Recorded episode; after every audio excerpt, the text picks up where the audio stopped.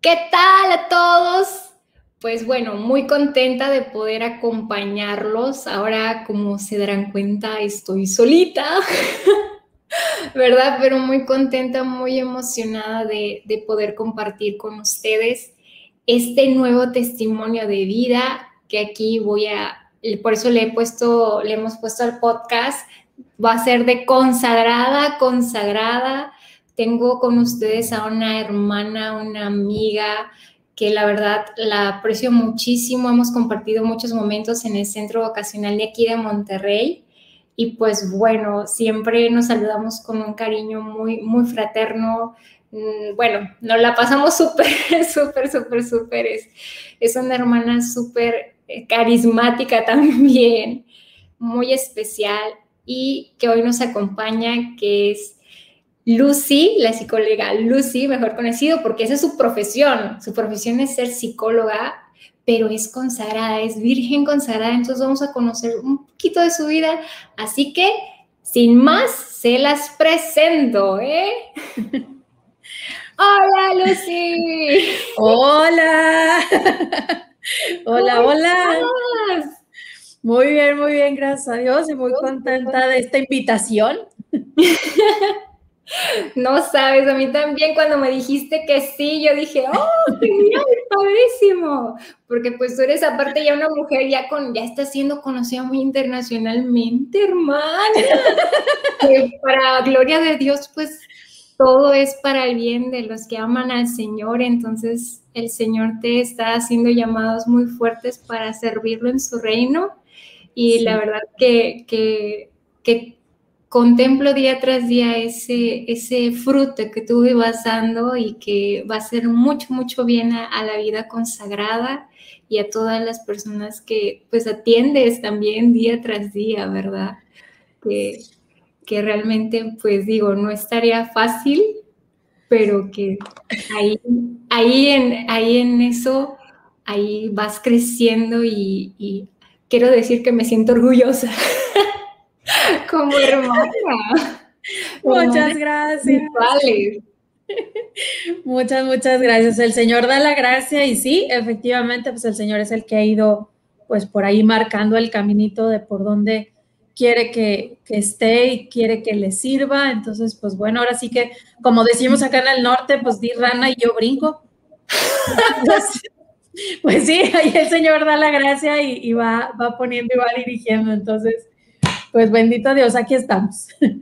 Ay, no, siempre es una dicha poder estar contigo, una alegría también estar contigo. Como yo siempre he dicho, estando la vida consagrada es una alegría total. Definitivo. La fiesta, la alegría siempre por delante en la vida consagrada. Entonces, pero hermana, yo quisiera preguntarte para todos los que no te conocen y los que te están viendo y los que también te van a ver, ¿nos puedas compartir quién es Lucy Valdés? ¿Quién es Lucy? Parece pregunta existencial. voy a empezar así, soy yo.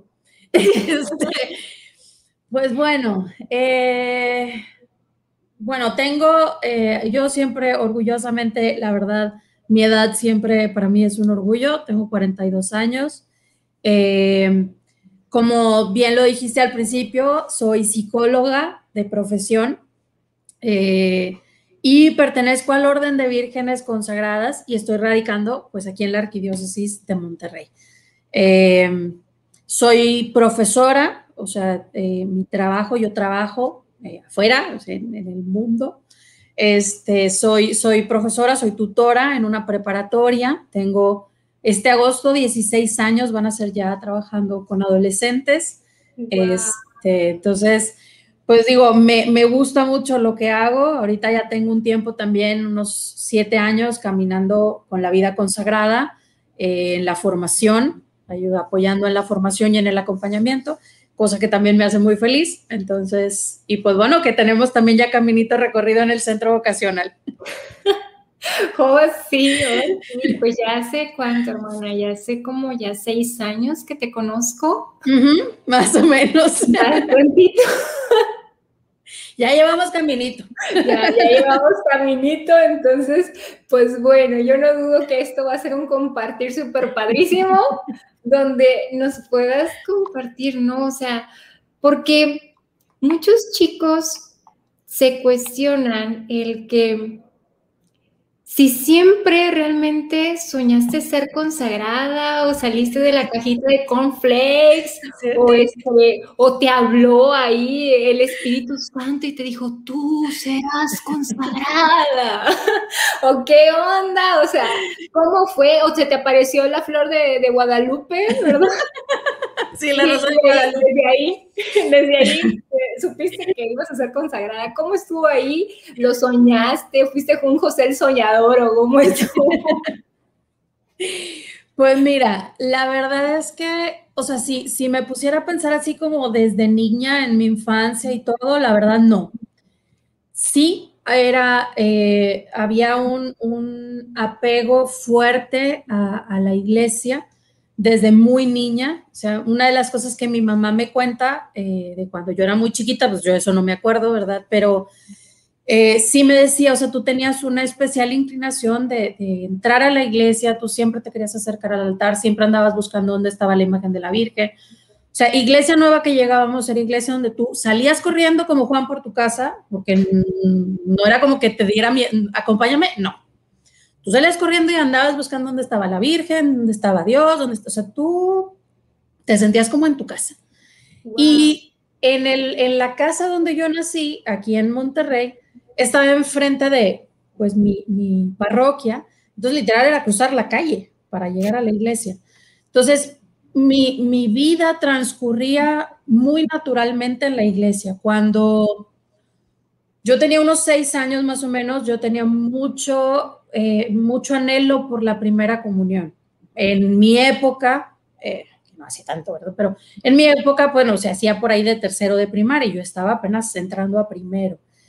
Eh, y pues me dijeron, pues me decían, es que espérate y espérate, y yo es que yo ya quiero y ya quiero y ya quiero. O sea, había una sed que me queda claro que no es mía, que era de parte de él, pero yo no concebía la parte de la vida consagrada. Y eso que estuve en colegio de religiosas pero para mí no era algo como la posibilidad, digámoslo así. Este, una ahí pequeña confesión, mi mamá me cuenta que en el jardín de niños yo me escapaba, en el colegio, eh, el jardín de niños y donde está la capilla, que pues bendito sea Dios, ¿verdad? Porque el Señor sabe, y, está la capilla, solo la dividían un, un muro de arbustos. No había reja, no había nada, o sea, entonces yo me pasaba por abajo de los arbustos y me metía a la capilla. Entonces de repente, ¿dónde anda la niña? ¿Dónde anda la niña? No está en el salón, pues ¿dónde anda? Ya sabían a dónde me tenían que ir a buscar. Con la panza toda llena de tierra, porque pues me pasaba así, hecho tierra, y ella la encontraban sentada, o sea, me decía mi mamá, te preguntaban qué estabas haciendo, y pues nada. Pero era esa capilla en particular para mí es un, es un lugar muy especial, porque yo ahora ya grande lo veo como una providencia de Dios que estaba cuidando y de alguna manera, pues conquistando mi corazón, aunque yo no me había dado cuenta. Eh, en secundaria ya hice la primera comunión, mi mamá nos metió a los grupos, a mi hermana y a mí, porque como estábamos en colegio de puras niñas, pues decía mi mamá, importante que convivan con los niños, ahí, ¿no? Este, entonces, por ahí de los nueve años más o menos, entramos a los grupos parroquiales, a los apostolados, yo era la más feliz, o sea, me la pasaba en la parroquia, apostolado que en ese tiempo doblábamos las hojitas de, las, de la misa y, ¿no? Este, las grabábamos, entonces, bueno, ese era nuestro apostolado. Eh, ya en secundaria, yo seguí en los grupos. Eh, las religiosas del colegio nos invitan a algunas, que uno ya las ve, uno ya ve, ya cuando estás grande ya lo ves, pues, en ese momento uno no, yo no lo vi, eh, nos invitan a un día de retiro con ellas en la casa, que pues está pegada al colegio, pero pues nunca entrabas, como alumna, pues ahí no entrabas. Entonces, después de pasar todo el, día con ellas, yo llego a la casa tenía unos 14, 15 años y le dije a mi mamá, oye mamá, pues yo creo que quiero ser religiosa. Mi mamá me dijo, o estás muy chiquita, espérate. pues sí, tenía 14, 15 años, pues espérate, o sea, no. Vive un poquito, vive un poquito. Sí, y, y, y como sin mucha conciencia también, porque no era como que de verdad yo quisiera, como que algo se prendió de curiosidad en mí, pero hasta ahí. Tuve novio, entré a la preparatoria, seguí metidísima en la parroquia, misión, Pascua, que no se abriera, que yo me metiera. Este, en mi casa el tema era, es que nunca estás, o sea, ya vives en la parroquia. Em, la prepa la viví feliz de la vida, saliendo con amigos, este, los mismos, parte de los mismos amigos de la parroquia estaban conmigo en la escuela, entonces pues las salidas y todo era con ellos. Eh, cuando yo termino la prepa, eh, seguí metida en los grupos, palomeé todos los, los que cronológicamente uno tiene que palomear cuando vas creciendo, todos los palomeé. Entré a coro, o sea, todos. Este, cuando entro a la carrera, ahí ya empecé como con un acomodo dentro muy distinto y una visión muy distinta de mi propia fe. Entro a estudiar psicología, lo cual obviamente de inicio pues se contraponía así de cachetada con, con la fe, porque además, bueno, tenía maestros muy buenos que sí, inclusive con mucha fe, que fueron un, un aliento muy, muy grande para mí, pero otros que nada que ver con la fe y que además, sabiendo que, que tú crees y que eres católica, ah, aparte, se iban con todo. híjole. Este, entonces, ahí, por ejemplo, también el Señor, yo lo veo como providencia, yo estudié en la UDEM, la carrera, y la capilla que ahora está en el centro comunitario, preciosísima en la parte de atrás, antes que existiera el centro comunitario, ya volví a decir que estoy viejita, este, antes la capilla estaba en un salón y era lo más maravilloso de este mundo para mí. Porque, pues obviamente yo cambié de escuela, yo estuve en la prepa del TEC y cambié la UDEM, me fui sola, literal, o sea, porque mis amigos se fueron al TEC. Entonces yo me fui sola a la UDEM, la llevaré al desierto, le hablaré de amor. Me lleva sola para allá. ¿Y qué encuentro? La capilla. mis horas libres, los descansos. Claro, tuve, tuve, tengo mi grupito de amigas de la carrera pero para mí esos, primeras, esos primeros meses era llegar y estar ahí con él. Entonces empezó a despertárseme una, una cuestión de, esto no es suficiente, quiero más, quiero más, quiero más, pero no estaba yo muy segura de qué era eso que yo quería más. Simplemente yo decía, o sea, sí está padre, pero y esa era mi frase siempre. O sea, con mi director espiritual era, es que está bien padre, pero me falta algo. Algo me falta. Y yo decía, bueno, pues es que ya nada más me falta irme a dormir a la parroquia. O sea, ya, ya, ya, ya no hay algo más con lo que yo pueda llenar. Entonces, no sé qué es esto. Conocí una, una, ah, una comunidad religiosa que amo profundamente, eh, que llegó a mi parroquia a asesorar los grupos. Y entonces, eh, yo a mí, yo traía la cuestión de, yo decía, bueno, religiosa, pero pues a mí me encantan los niños. O sea, es más, yo me metí a estudiar psicología porque yo quería trabajar con niños. Entonces yo decía, catequista, coordinadora de acólitos, porque pues, toda la vida me encantaron los niños. Entonces yo decía, pero pues los hijos, como que la parte del matrimonio no me hace ruido, pero la parte de los hijos sí. Entonces yo decía, ¿cómo conjugo las dos cosas? O sea, no sé. Entonces, yo sí tenía algo muy claro. Yo decía, si, si yo, si el Señor me pide ser consagrada, tiene que ser de una manera muy particular. O sea, entonces, conozco a esta familia religiosa, esta comunidad, y literalmente cuando vi a una de ellas, no sé de qué estaba hablando, era, era un tema que ella estaba predicando y yo no sé de qué estaba hablando. Y ahorita si me preguntas no tengo idea, pero yo dije, así, eso que ella está proyectando ahí es lo que a mí me movió, pero grueso el tapete. Entonces, pues me envalentoné meses después, obviamente en ese momento no, ¿verdad? Pero meses después me envalentoné, empecé un proceso vocacional con ellas, pasaron un montón de cosas de las que tendríamos como 15 programas que hablar. Ah.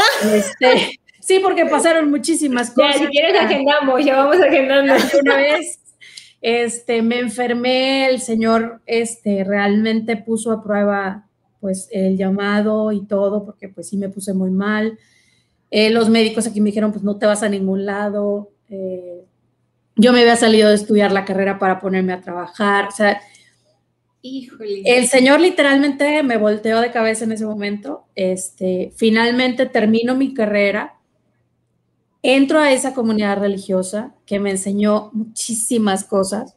Este, pero a la vuelta del tiempo me doy cuenta que seguía faltándome algo.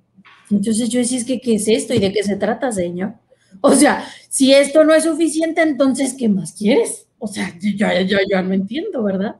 Y entonces, bueno, regreso a, casa eh, y le digo al señor, bueno, ¿sabes una cosa? Mira, de la raya, tú para allá, yo para acá, y así, ¿verdad? Porque yo ya no estoy entendiendo cómo quieres jugar tú y yo se me hace que yo ya no quiero jugar, entonces mejor es que la Dame chance, dame chance, respiro tantito. Espérame tantito. cosas claras y Porque yo no estoy entendiendo cómo quieres jugar.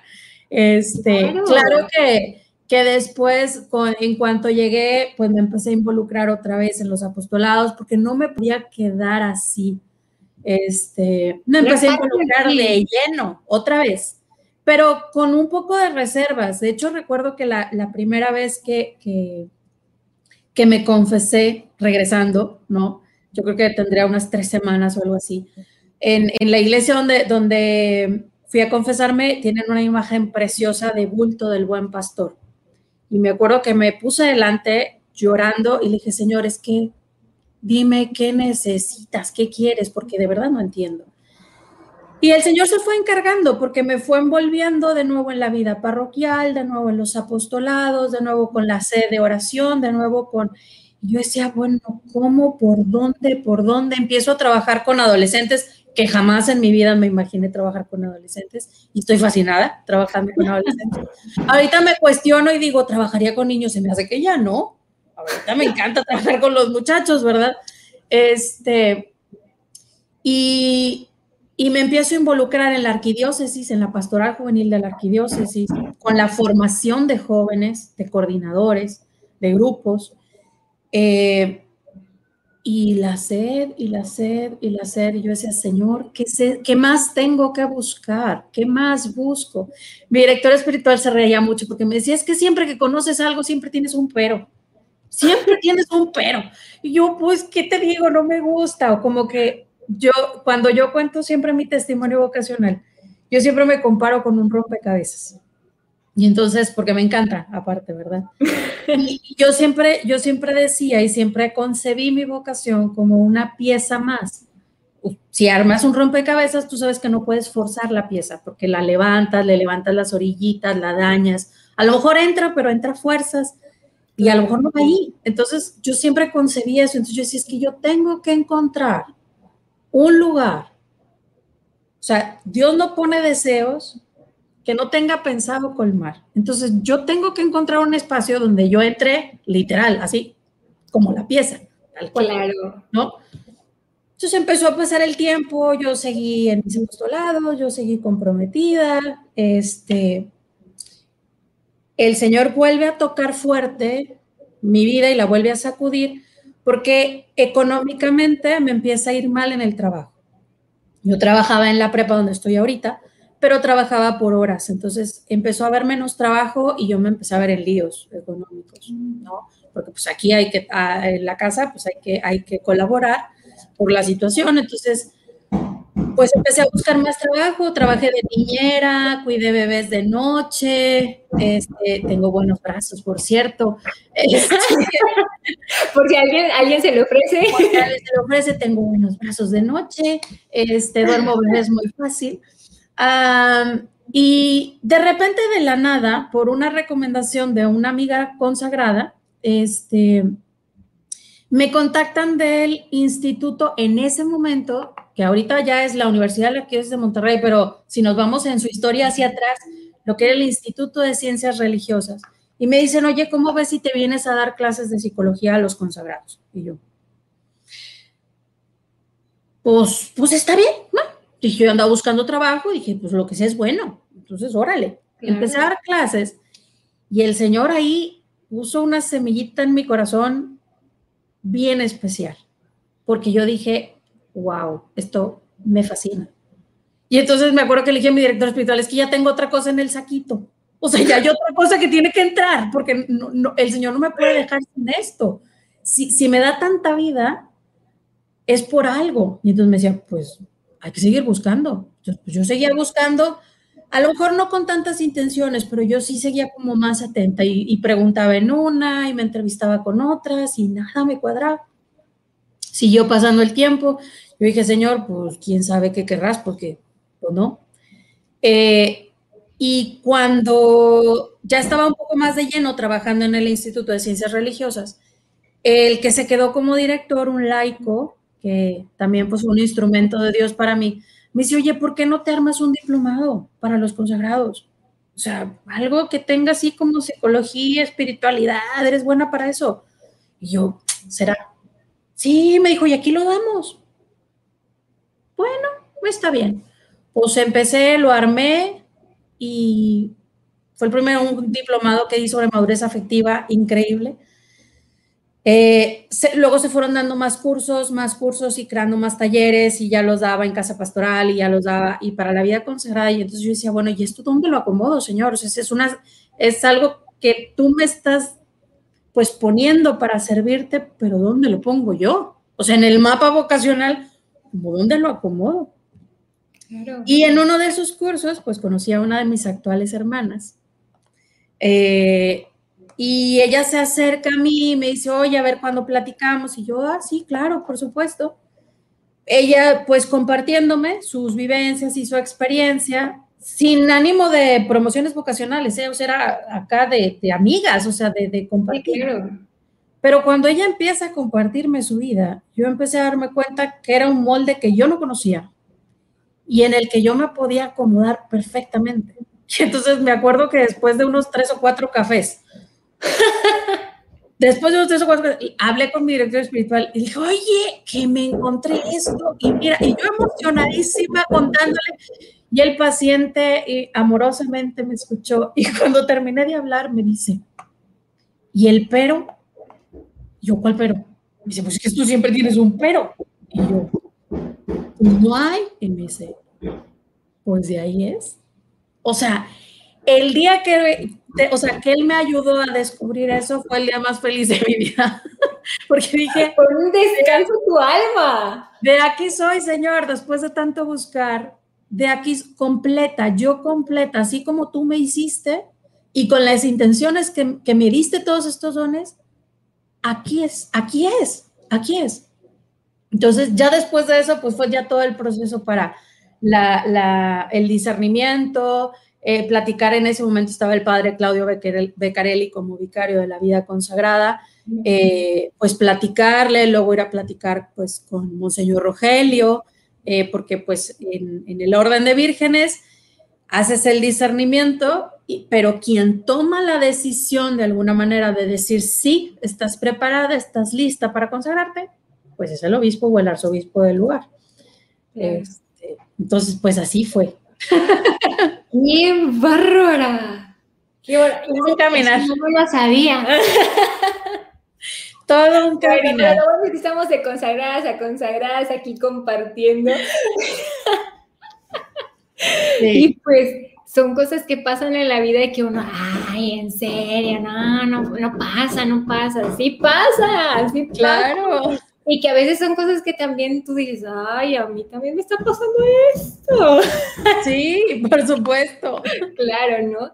Y a ver, cuando ah, dijiste que cuando conociste a tu hermana, entonces, como que el Señor ahí ya te puso a, tu, a tu hermana y dijo, de aquí, no, no hay para otra. Literal, porque la búsqueda que yo hice, o sea, y, y, y la búsqueda que me acompañaron algunas consagradas, mi propio director espiritual, a hacer en institutos seculares, en otras comunidades religiosas, pues no me cuadraba. Entonces yo decía, pues será que el Señor se me va a venir a presentar y tocarme el timbre de la casa, porque pues, yo nomás no veía por dónde.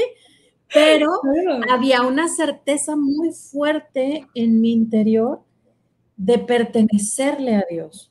O sea, esa era la única certeza que yo tenía. O sea, yo decía, no sé dónde, pero a mí me queda claro que el llamado que yo tengo es para ser de Él. ¿Dónde y cómo? No tengo idea. Y esa era la bronca. Pero yo tenía una certeza bien grande adentro, o sea, porque no era que, ay, bueno, es que me confundí y entonces pues traía yo por ahí la cuestión de casarme. No, a mí me quedaba clarísimo que yo era del Señor y mi vida era para Él. Entonces, yo tenía que encontrar, como ahora sí que literal, pues dónde acomodo esto, ¿verdad? Claro. ¿Dónde lo pongo? Y el día que literal la vida de mi hermana se puso ante mis ojos, fue como, wow, de aquí soy, esto es, o sea, esto es lo que estaba buscando. Claro, y a mí, de hecho es algo que a mí me encanta lo que tú dices, ¿no? Hay una certeza, pero esa certeza está en lo profundo del corazón. No es de que, ay, me llegó el vientecito que me corrió. Ahí fue, no. Sí, o Dios bajó y me dijo. Este. Claro, claro. O sea, ciertamente son acontecimientos que te van pasando, que te van sucediendo, donde tú dices, ah, aguas, ah, me está diciendo esto, ah, el otro. Pero son eso que tú dices, ¿no? Eso yo, yo lo llamo también como un engranaje que se va acomodando ¿verdad? Claro. Pero yo le llamo engranajes donde todo se va acomodando y gira perfectamente, pero lo que gira perfectamente es lo que tú eres, con tus dones, con tus cualidades, como tú eres, así tal cual te creó Dios, para el lugar perfecto y para el lugar indicado. Exactamente. Y todo el, Claro, y que todo el camino, o sea, toda mi propia historia de, búsqueda y de discernimiento vocacional tuvo un para qué. O sea, por ejemplo, en, mi caso, que tuve la experiencia de vida comunitaria, de vida religiosa, eh, la verdad es que fue maravillosa y amo profundamente a esta comunidad, a las hermanas, este, oro por ellas, ellas oran por mí, tengo comunicación con ellas, este, cuando nos llegamos a saludar, pues nos saludamos con muchísimo gusto y con muchísimo cariño, porque de verdad yo siento que es parte del plan que el Señor tenía para mí. O sea, yo no lo veo como, ay, no, pues es que me equivoqué, no, pues es que el Señor se equivocó. No, yo lo veo con los ojos de la historia de la salvación. Yo sé que el Señor sabía que yo, que, Él quería que yo pasara por ahí. Entonces, eh, todo, todo se acomoda. Todo, todo tiene un para qué, un porqué. Y claro que hay experiencias de oración fuertes, claro que el Señor te habla a través de su palabra, claro que el Señor escuchas el Evangelio y dices, o sea, me venías oyendo en el carro, me venías oyendo en el camión, o mande contigo, o que el Padre te dice algo en la homilía y dices, en serio, traigo un letrero de la pregunta. Por supuesto, o sea, a todos nos pasa eso, ¿no? Pero finalmente es esta certeza, después de todas estas experiencias, es algo que está muy adentro, muy en lo profundo, que dices, es que ya no hay otra manera en la que yo pueda ser feliz si no es así. Exacto, exacto. Y oye, hermana, este, tú vives en el mundo sin ser del mundo, Literal. Literalmente, o sea, en ti, eso sí está literal, porque bueno, yo, yo estoy en una comunidad donde comparto con mis hermanas, sí tengo mis momentos de estar en el mundo, tengo esos momentos. Claro. Aquí en casa, tú estás prácticamente las 24 horas. Afuera. Afuera, conviviendo, enriqueciendo. Y hoy para los chicos, y es algo que a mí también me preguntan siendo joven, ¿verdad? Me dicen, ¿cómo vives tu castidad? ¿Cuáles son los votos que hacen como vírgenes consagradas? ¿Hacen los tres votos? ¿No los hacen? ¿Cómo es eso? ¿Cómo es que llevas esa vida de virgen consagrada en el mundo? ¿Cómo lo vives? Mira, pues bueno, una particularidad que tiene el carisma del Ordo Virginum o del Orden de Vírgenes Consagradas es precisamente esta parte de estar en el mundo, que significa que literal, pues como lo hemos platicado, yo trabajo, vivo en mi casa con mi mamá, veo a mis sobrinos, veo a mis amigos, salgo, tengo mis apostolados. Eh, es una particularidad del estilo de vida. Eh, obviamente, pues esto conlleva muchas cosas. Esto conlleva el, tomar decisiones maduras. Esto conlleva el a veces decir que no a cosas que a lo mejor pueden parecer buenas, pero a lo mejor no lo son tanto o no serían de provecho para tu vocación. Em, en, este, en este sentido, por ejemplo, que, que tanto a veces les conflictúa de la parte de la castidad nosotros, por ejemplo, como vírgenes consagradas, no hacemos un voto como tal. Es una promesa a través de la cual se nos consagra a Dios. Obviamente, por añadidura, vivimos los tres votos. ¿Por qué? Pues porque vivimos una vida casta, vivimos una vida sobria y vivimos una vida en obediencia. No tenemos una superiora como tal, ¿sí? Nuestro referente directo es el obispo, de la arquidiócesis o de la diócesis en donde nos encontremos. Eh, si por trabajo me llegan a mover, por ejemplo, vamos a suponer que a mí me movieran por el trabajo a otra ciudad, pues bueno, yo pasaría literal, así que reporta, a reportarme con el obispo o el arzobispo de esa ciudad y decirle soy virgen consagrada, me cambiaron por cuestiones laborales, ¿en qué le puedo servir?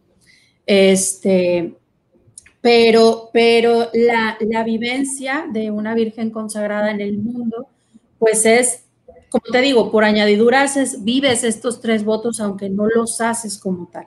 La consagración se hace en una misa pública, es decir, en la comunidad, para la comunidad es abierta, o sea, porque literalmente te consagran para el servicio de la comunidad, para el servicio de la iglesia. ¿Cómo se cuida la castidad afuera? Pues a través, como decíamos, de decisiones. ¿no? Eh, para mí siempre me ha quedado muy claro un ejemplo que en alguna ocasión, precisamente una de las, de las hermanas en la comunidad en la, que, en la que estuve, en una ocasión compartió y a mí literalmente se me, pero se me imprimió fuego en el interior. Ella contaba que un obispo eh, pues estaba con jóvenes y que los jóvenes le dijeron, señores, que pues es bien difícil mantenerse casto. Es bien difícil en el mundo en el que vivimos, porque literal, o sea, anuncio que volteas, panorámico que ves, camión que ves, o sea, en todos lados está la parte de la tentación, ¿no? Porque ahorita, bueno, pues lo que menos hay es pudor en, las, en los anuncios y en la televisión, en el cine, en las series. Entonces decía, es que tengo ojos. O sea, tengo acumulado, ¿verdad? Para cuidarlos y tengo ojos. Y el obispo le contestó muy sabiamente. Y les digo, y como te digo, y les comparto a los que ven y escuchan esto, a mí se me quedó, pero a fuego en el interior. lo que le contestó el obispo fue lo siguiente: sí, Dios te dio ojos, totalmente de acuerdo, pero también te dio párpados para que los cierres. Entonces, ¿cómo le hago yo aquí afuera que trabajo, que voy al cine, que voy a un restaurante, que salgo con mi familia, que llego a salir de vacaciones, pues literalmente cuidar y preguntarme de qué me va a servir de provecho. O sea, si, si mi identidad como consagrada no la cuido, pues va a ser bien fácil que yo caiga, va a ser bien fácil que, que vaya a lugares, que haga cosas, que tenga conversaciones, que tenga relaciones medio amistosas, medio raras, que pongan en peligro mi consagración, si yo no lo tengo bien claro.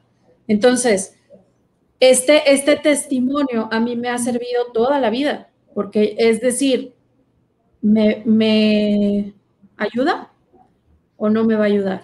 ¿Me da paz o no me da paz? Recuerdo en una ocasión, y esto lo, ahora sí que estamos en confesionario casi, pero recuerdo en una ocasión, precisamente hablando de esto, eh, estaba en el cumpleaños de una compañera de trabajo. Era un restaurante, pero era un restaurante que de noche, pues se convirtió un poco medio en bar, medio, pues, no mal, porque pues, es un restaurante normal, pero ponen la música muy alta, eh, la gente si quiere se para a bailar, nadie te pela, ¿verdad? Cada quien está con quien esté cenando, pero pues el ambiente es diferente, digamos así. Y en esa ocasión recuerdo que yo estaba ahí y me topé a un chiquillo, que ya no estaba tan chiquillo, que yo lo había coordinado en acólitos. Era un muchachote, ¿verdad? Obviamente. Y, me acuerdo de su pregunta, o sea, después de que justo y todo y demás, ¿no? Este, me acuerdo de su pregunta, nunca pensé verte en un lugar así. Ahí me detuvo el corazón, pero de una manera impresionante. Yo dije, a ver, no estoy haciendo nada malo, no, no estoy haciendo malo, no estoy en un lugar malo, no, no estoy en un lugar malo, pero ¿qué es lo que a él le sorprendió? Entonces, ese tipo de cosas son los demás los que también te pueden ayudar a ver ¿no? Y decir, ¿qué de provecho tiene? Oye, venía a felicitar a una amiga. Sí, a lo mejor no me debí de haber quedado tanto, porque también yo no estaba ya tan tranquila. Obviamente después de la pregunta de este muchachito, que literalmente yo lo sentí como el Espíritu Santo, ¿no? De chop, chop, ya vámonos. este, yo dije, bueno, pues que puedo venir temprano, estar, compartir, celebrar la vida y decir, pues ya, ¿verdad? ¿Por qué? Porque yo tengo un corazón que cuidar. Yo tengo unos ojos que cuidar, un interior que cuidar, porque el único dueño es Dios. Entonces yo tengo que cuidar eso y no ponerlo en riesgo. Si, si los lugares, si las conversaciones, si las relaciones pueden llegar a poner en riesgo eso, yo necesito tomar una decisión madura, que es algo que pues hacemos quienes estamos en el mundo, aunque no seamos del mundo, tengo que tomar la decisión madura de decir no. ¿Por qué? Pues porque yo le pertenezco a alguien y ese lugar no lo puede ocupar nadie. Y ese espacio tiene que estar tremendamente cuidado, ¿no? Porque es nada más el de, exactamente, es donde nada más estamos él y yo. Wow, no, no, no, no, no. Yo, yo justamente decías eso y a mí me resonaba una frase de un padre que me decía, siempre recuerda quién eres. Recuerda quién eres. Nunca lo olvides de tu corazón, quién eres. Y siempre recordar, soy esposa de Cristo. Exactamente, exactamente. Ese es el carisma principal que tenemos nosotros. O sea, como el orden de vírgenes, nuestro carisma es ser esposas de Cristo. Entonces, pues literalmente es creértela saberte, o sea, no creértela de qué presumida, sino que me la crea yo, ¿verdad? Que yo me la crea, o sea, que yo me identifique como tal, que me vea en el espejo y me diga, soy esposa de Cristo. Y como tal, trabaje, de clases, me divierta, vea una película, juegue en el piso con mis sobrinos, o sea, como esposa de Cristo, porque no es, no es un uniforme que me quito y me pongo. Claro. Es algo que soy es tu identidad. No, no, no, hermana. La verdad que es una, una vocación muy, yo siempre he dicho, no, no hay ninguna vocación fácil, ¿verdad? No la hay. Pero el Señor sabe a quién manda. Eso, que ni qué. El Señor sabe a quién manda y realmente que es un verdadero testimonio de vida te agradezco muchísimo, hermana, haberme compartido tu corazón, tus experiencias, las locuras que has vivido junto al Señor desde pequeña, que pues cuando uno ya lo ve en la vida, pues ya dice, wow, el Señor ya iba escribiendo la historia. El Señor ya estaba, se pronunciaba, se anunciaba y nos coqueteaba. Sí, me decía, aquí estoy, aquí estoy, aquí estoy, aquí estoy. Y, yo creo que él, nos conoce y esa es una riqueza y una ventaja tremenda. Él nos conoce y nos ama profundamente. Entonces, yo siento que para cada quien tiene una manera de acercarse. Para cada quien tiene una manera de ir como dejando huella y dejando como como dice el himno de la liturgia de las horas, que va dejando huella de su presencia en la creación. O sea, así, si uno ve su historia hacia atrás, el Señor va dejando huella de dónde ha estado y de dónde ha estado pisando, de dónde ha estado presente. Y, para las diferentes vocaciones, ¿verdad? Porque no nada más en la vida consagrada está presente el Señor en la historia, también en la de los matrimonios.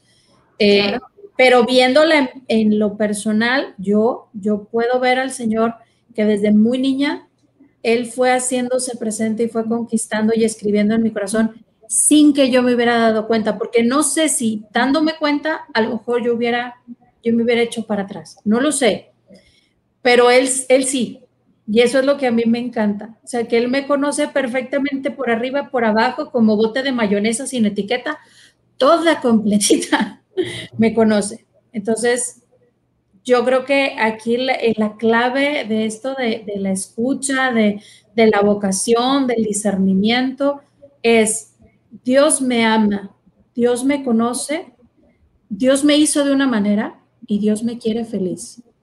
Entonces, esa, esa fórmula, esa suma es la vocación. Exactamente. Y es ahí donde dices, ¿por qué no? Vamos a dar el paso. Vamos a dar el paso. Muchas gracias, hermana Lucy. Te mando un besotote y un abrazotote. Muchísimas, muchísimas gracias por compartir este momento que yo creo que va a ser de mucha riqueza para muchas personas, para todos los que nos están viendo, gracias a todos los que nos están acompañando. Y pues hermana, unidas en oración y pues a seguir trabajando para la mies del Señor, que es mucha. Sí, a seguir trabajando y a, y a sobre todo, a pues invitar a los jóvenes, a las jóvenes, a que se pregunten y por qué no. ¿Por qué no?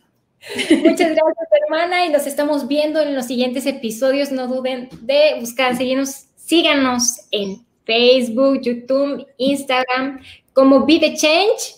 Todo comienza con un sí, como les digo, las entrevistas se están poniendo cada día más buenas. Así que no te pierdas la próxima, nos estamos viendo. Gracias.